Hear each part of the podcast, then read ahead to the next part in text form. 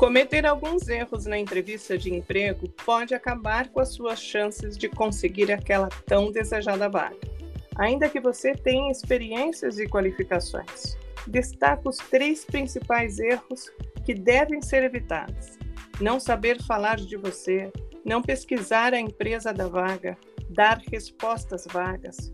Fica com a gente para saber sobre como se preparar para aquela tão esperada entrevista de emprego. Eu sou Denise Oliveira, consultora profissional e especialista em desenvolvimento humano. E ao meu lado está Sérgio Silva. Tudo bem, Sérgio? Tudo bem, Denise. E você, como é que está? Eu sou Sérgio Silva, especialista em desenvolvimento humano e Master Trainer em PNL, e é muito bom ter você aqui conosco. E vamos hoje falar sobre entrevista de emprego. Super! Vem com a gente, estamos só começando.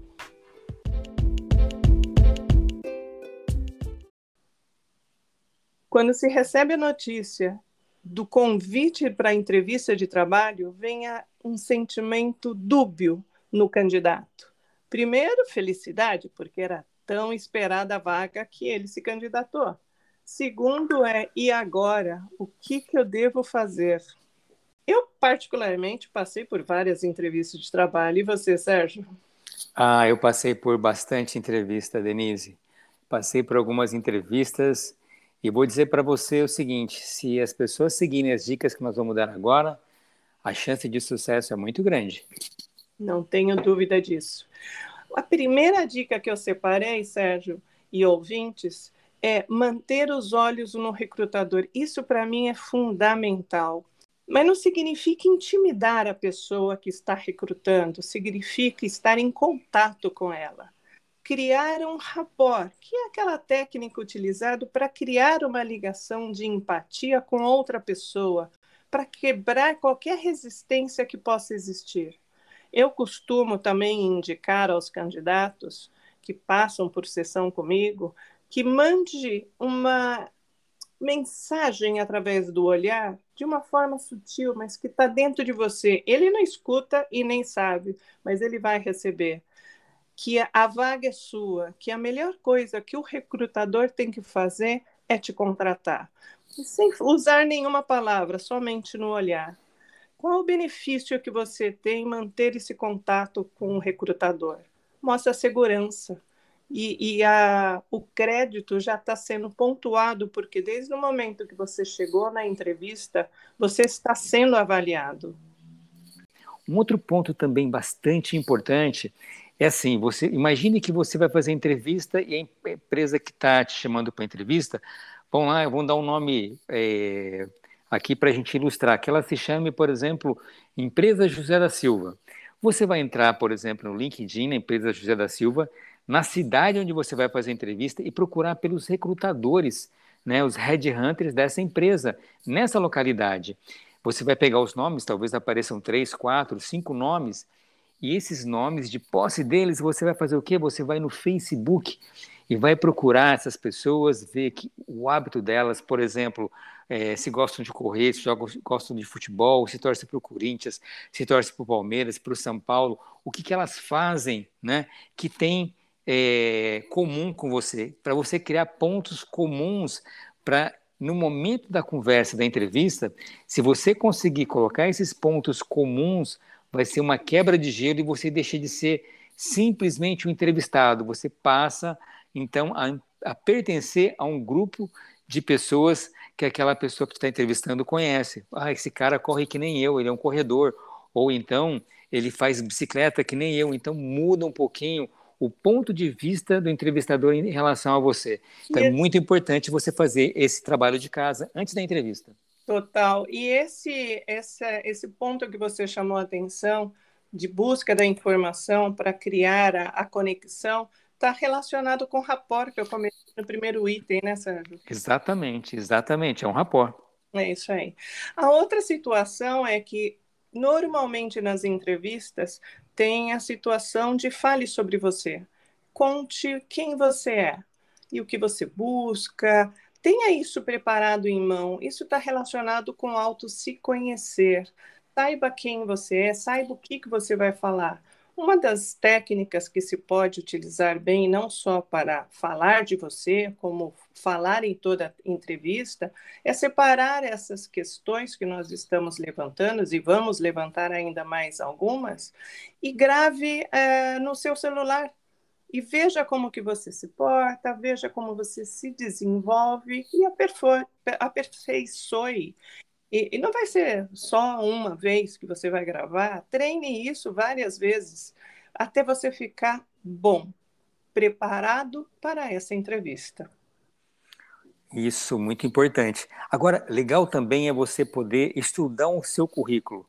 Né? É muito bom que você saiba exatamente o que você colocou e se por um acaso a pessoa for assim começar a perguntar sobre o seu currículo e começar a desdobrar perguntas mais profundas, você tem a capacidade de responder. Porque assim é muito ruim se você for perguntado algo do seu currículo, né, alguma coisa que está ali dentro e você não conseguir é, dar resposta, você começa a engasgar.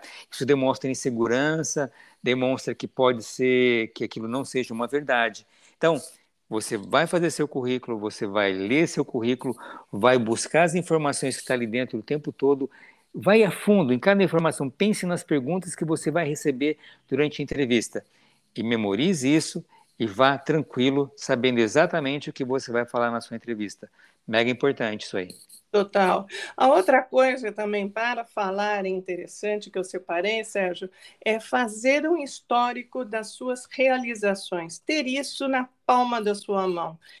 É colocar as realizações no teu tempo, em tal ano, em tal mês deste ano, eu fiz determinado projeto, projeto A, B ou C, e vai relacionando como se fosse uma linha de tempo de forma organizada. Agora, a outra parte também destaque as competências que você realizou em cada projeto que você participou.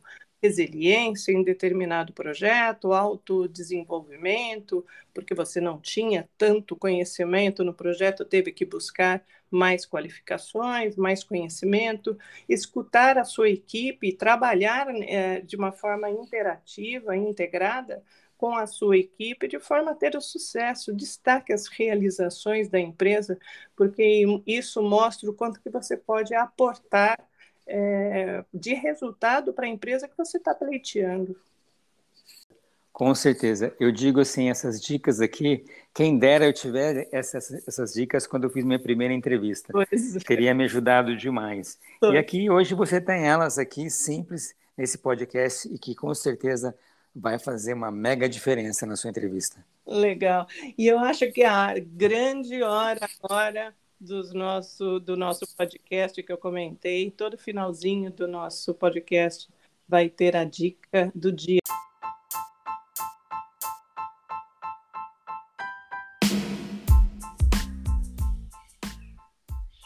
Essa semana eu separei um livro, Como Fazer Amigos e Influenciar Pessoas, de Dale Carnegie. Esse livro é um clássico. Para você ter uma ideia, a sua primeira publicação ocorreu na década de 40 e já vendeu mais de 50 milhões de cópias, colocando entre os livros mais vendidos do planeta. Fala como lidar com as pessoas de forma genuína, como fazer com que os outros gostem de você, como convencer os outros num processo de negociação e apresenta técnicas para praticar. Aliás, no início do livro, ele estabelece como um acordo. Comece a ler esse livro quando você estiver apto, preparado para aplicar as técnicas que eu apresento. Mais ou menos assim que ele descreve. Vale a pena esse livro. Olha, e eu trouxe também, Denise, uma dica para quem quer aproveitar, ler um livro bacana e aprimorar o inglês porque esse livro que eu vou falar aqui, ele está escrito em inglês, ele chama Difficult Conversations, que é do Douglas Stone, da Bruce Patton e da Sheila Hen. É um livro que ele, vamos falar assim, não é um livro grande, é um livro bem é, completo, que ele te ensina a você a como discutir aquelas ocasiões que, vamos falar assim, que realmente vale a pena. Às vezes a gente tem, é, durante o trabalho, durante uh, o nosso dia a dia, alguns pontos que são difíceis de você levar essa discussão à frente, porque você pode magoar alguém, você tem que falar uma verdade, você tem que falar alguma coisa que é dura, E ele aqui ele te explica uma maneira, assim, técnicas, né, de você poder fazer essa, essa conversa, né, de uma maneira, vamos falar assim, menos agressiva. Vale muito a pena ler esse livro. Está em inglês, é uma leitura, não é difícil. Se você tem um inglês mediano, já dá para ler, porque ele assim é de fácil leitura. Dá para você ler esse livro aqui numa semaninha, tranquilo, tranquilo. Vale a pena muito. Super, super. E saímos com duas dicas nessa semana. Bom, pessoal, é isso aí. Vamos ficando por aqui. Deixe seus comentários. Precisamos da sua participação para manter vivo essa interação gostosa que é a proposta desse podcast. Ótima semana. Abraço a todos.